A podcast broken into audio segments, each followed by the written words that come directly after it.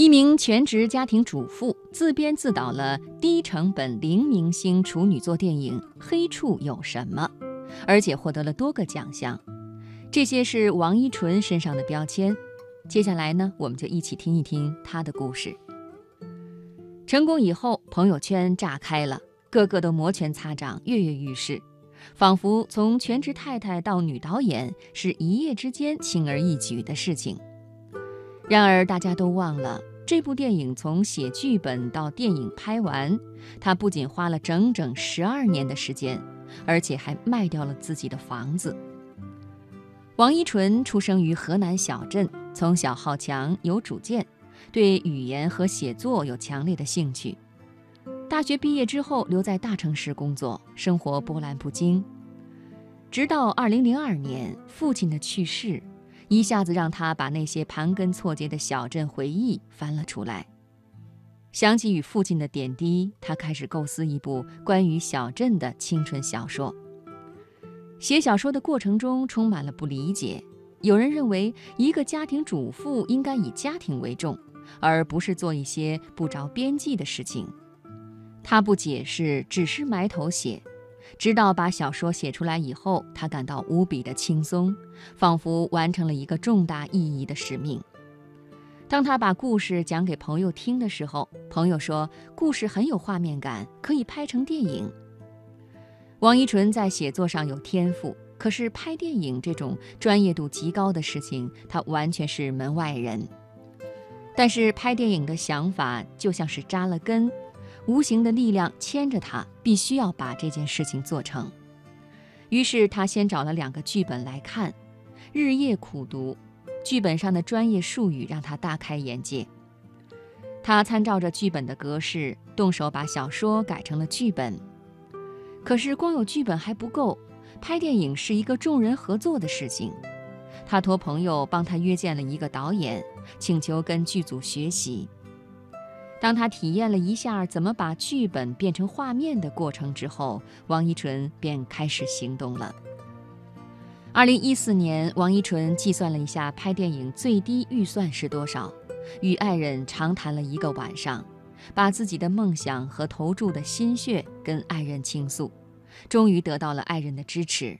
很快，王一淳卖掉了自己的房子，筹集了三百万元，正式踏上拍电影的旅途。比起十几年的写作，拍摄只有一个多月的时间，却更为艰辛。把那么长久的沉淀都压缩在一个月内，通过这部两个多小时的电影爆发出来。是一个极其具有挑战的事情，不像那些资金雄厚的大导演，只需要构思如何把场面拍得宏大精细，聘请大明星进行商业包装和炒作。王一淳除了卖房子的三百万元和自己心里坚定的梦想，他一无所有。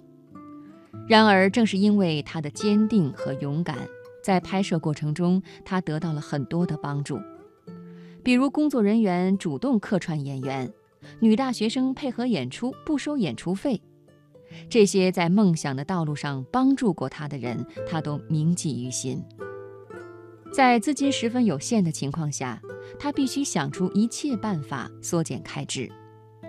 拍电影最贵的就是拍下雨，所以王一淳把所有的雨天都凑在一起拍，一场接着一场，连想上厕所都得憋着。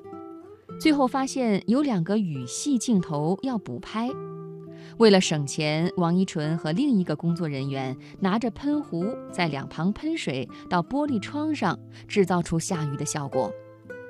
头一回做导演，很多事情都是边学边做。整整一个月的时间，王一淳几乎没怎么好好休息。从什么角度拍，怎么拍，选什么角色，营造什么样的效果，一切都绞尽脑汁。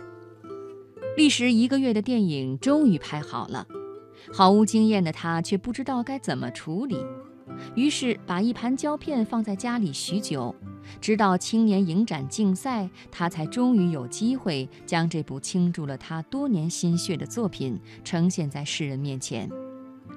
功夫不负有心人，王一淳凭借这部影片入围 FIRST 青年影展竞赛单元。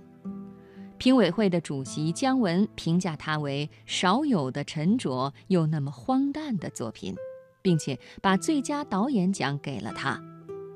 电影上映后好评如潮，很多人甚至说王一淳的这部青春题材的电影是一股清流，刷新了大家对青春电影的看法。王一淳用实际行动告诉所有的年轻人：追梦比房子更重要。